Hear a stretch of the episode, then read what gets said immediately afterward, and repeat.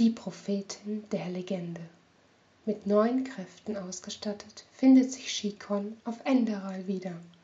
Denn eine mysteriöse Gestalt hat die Prophetin im Kampf gegen die sogenannten Hohen erwählt, um die Läuterung der Menschheit zu verhindern. Gefunden und begleitet wird sie auf dieser Mission von Ota, an den sie ihr Herz verliert, der von Liebe jedoch nichts zu wissen wollen scheint oder etwa doch?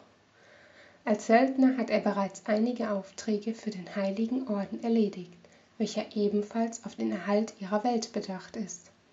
So gerät Chico unbeabsichtigt zwischen die Fronten, wird zum Spielball der Mächte und hat dabei stets nur einen einzigen Wunsch, eine Zukunft.